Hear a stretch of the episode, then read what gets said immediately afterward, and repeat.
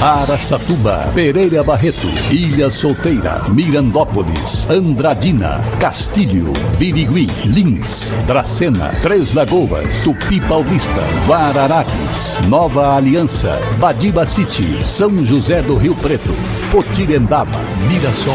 Azevedo Auditoria Soluções Empresariais apresenta SRC Notícia. A informação para mais de 3 milhões e meio de ouvintes. Apresentação Marcelo Rocha. A Paz Leme Mall Street começa a virar realidade com o início das obras no próximo dia 7 de fevereiro. A informação foi divulgada durante o encontro da equipe técnica do governo de Andradina e representantes do comércio local na quarta-feira. A reunião também contou com a participação do secretário de governo Ernesto Júnior. A arquiteta Maria Antonieta e a engenheira Elisângela explicaram dados técnicos do projeto que terá obras em turnos alternados nas 24 horas e que deverá estar pronto antes do Dia das Mães segundo domingo de maio, a primeira data comercial muito importante do ano de 2022. O prefeito Mário Celso Lopes trata do projeto Pais Leme Mall Street como uma das prioridades para o seu Master Plan de Desenvolvimento para Andradina, uma obra que está na lista das eh, que representam o nascimento de uma Andradina do futuro. Nesta primeira fase serão reformuladas duas quadras, do cruzamento da rua Manuel Teixeira de Freitas e Ceará. A sequência desta primeira fase vai levar à nova paginação da rua comercial até o cruzamento da rua Jesus Trujillo. As obras serão executadas pela empresa JA Abdala, com investimento de quase 800 mil reais. Durante a realização das obras, vai haver interdição da rua Paz Leme, preservando o fluxo das calçadas para a atividade comercial. Para conforto de comerciantes e consumidores, a parte de demolição só acontecerá no período noturno. E para dar fluxo ao tráfego, o trânsito será desviado em pontos estratégicos. SRC Notícia. Notícia. A Polícia Federal cumpriu ontem mandados de prisão e de busca e apreensão durante a segunda fase de uma operação de combate ao tráfico de drogas, por meio de perfis nas redes sociais. De acordo com a Polícia Federal, cerca de 80 policiais participaram da Operação Greennet e cumpriram 14 mandados de busca e apreensão e oito de prisão temporária em São José do Rio Preto, Mirassol, Araçatuba, Indaiatuba e também no estado de Minas Gerais, expedidos pela Justiça Estadual de Rio Preto. Durante as buscas, foram apreendidos entorpecentes e uma arma. Os responsáveis foram encaminhados à delegacia da Polícia Federal, onde permaneceram à disposição da Justiça. Araçatuba, fundada em 2 de dezembro de 1908, a partir da expansão da linha férrea no interior do estado, seu nome vem do fruto araçá, encontrado em grande abundância na época. Estima-se uma população de mais de 200 mil habitantes e é importante polo canavieiro e também continua dedicando-se à pecuária de corte e leiteira, localizada na região noroeste do estado de São Paulo. Araçatuba é uma das cidades que mais tem se desenvolvido nos últimos últimos tempos. A Araçatuba, também presente no SRC Notícias. A Prefeitura de Mirassol abriu um processo seletivo para contratação emergencial de profissionais para preencher as vagas de médico clínico geral, também de enfermeiro e auxiliar de enfermagem, entre outras posições, como, por exemplo, fisioterapeuta, dentista e auxiliar de consultório dentário. De acordo com a nota divulgada pela assessoria de imprensa, trata-se de um processo seletivo simplificado. Os profissionais atuarão nas unidades básicas de saúde durante a vigência da situação de emergência, conforme necessidades da administração municipal em Mirassol.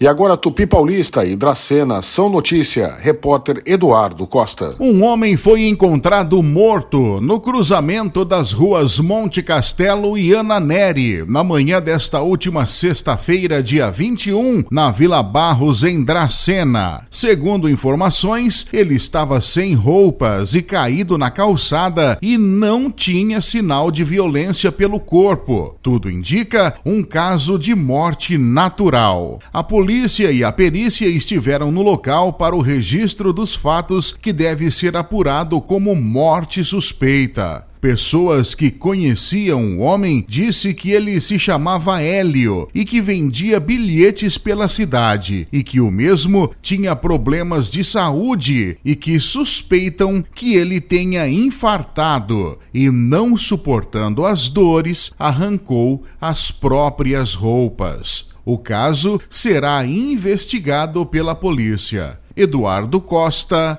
SRC. Um homem de 53 anos foi preso em Lins pelo crime de abuso de animais. Ele mantinha uma cadela da raça box amarrada em uma corrente de 2 metros, sem comida, sem água e com ferimentos expostos. O animal encontrava-se em um sítio na zona rural de Guaiçara, na região do bairro Camponesa homem acabou sendo preso no Jardim Primavera, em Lins. Os policiais notaram que havia uma grande quantidade de moscas avarejeiras em volta do animal. Os ferimentos da cadela estavam cheios de larvas. O núcleo veterinário de Sabino, outra cidade da região, foi acionado e dois veterinários atestaram a condição de maus tratos do animal e assumiram os cuidados na sua recuperação. O homem permaneceu preso, mesmo tendo comparecido à delegacia de Lins com o advogado e agora está à disposição da justiça. Que crueldade, hein? Para empresas inteligentes, Azevedo Contabilidade e Soluções Empresariais. Serviços de contabilidade e auditoria com profissionais com experiência nas áreas de gestão empresarial. Rua Bandeirantes 1438, fone 18 31 17 4500. Escritórios em Araçatuba, Bauru e São Paulo. Acesse azevedo.cnt.br. Azevedo Contabilidade e Soluções Empresariais. Há 28 anos oferecendo oferecendo serviço de qualidade. Nosso compromisso é com o seu sucesso. Os hospitais de Aracatuba que voltaram a receber os casos de sintomas mais graves da Covid-19 para o atendimento e internação também estão sofrendo com o um aumento de diagnóstico positivo entre os seus próprios funcionários.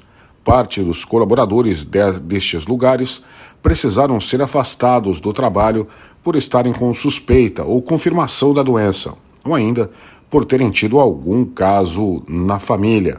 A Santa Casa de Aracatuba está com 82 funcionários afastados por suspeita de Covid-19. A informação foi repassada pela assessoria de imprensa do hospital após a solicitação de nossa reportagem. Segundo nota enviada à nossa reportagem, dentre os colaboradores afastados, a maior parte está aguardando o resultado de exames e alguns estão na condição de comunicantes que é quando há afastamento por algum membro da família ter testado positivo pela doença. São 70 funcionários aguardando ainda os resultados dos exames. Já no hospital da Unimed, a entidade não informou o número exato de colaboradores que testaram positivo para a Covid-19. Porém, uma nota do hospital particular informou que o número de casos positivos corresponde a 3% dos funcionários do local. A nota ainda ressalta que o índice pode ser considerado baixo, e isso ocorre por alta taxa de vacinação de pelo menos 99% dos colaboradores. Outro ponto ressaltado pela nota são as medidas de segurança tomadas pela direção do hospital, que evitou que mais casos fossem detectados. E foram contabilizados quase 16 mil inscrições para o concurso público para o quadro efetivo da Prefeitura de Três Lagoas. A informação foi publicada no Diário Oficial, com a relação dos inscritos. São quase 600 vagas em diferentes áreas da administração. O número é relativo ao percentual total de inscrições por cargos, e não de candidatos inscritos, pois algumas pessoas optaram por fazer inscrição para mais de um cargo foram publicados dois documentos relação dos candidatos deferidos e indeferidos como pessoas com deficiência e o resultado das solicitações dos pedidos de atendimento especial para a realização das provas escritas. Qualquer dúvida relacionada a essa etapa, o candidato deverá entrar em contato com a FAPEC pelo telefone 67 3345 5910. Marcelo Rocha, SRC. Azevedo Auditoria Soluções Empresariais apresentou SRC Notícia.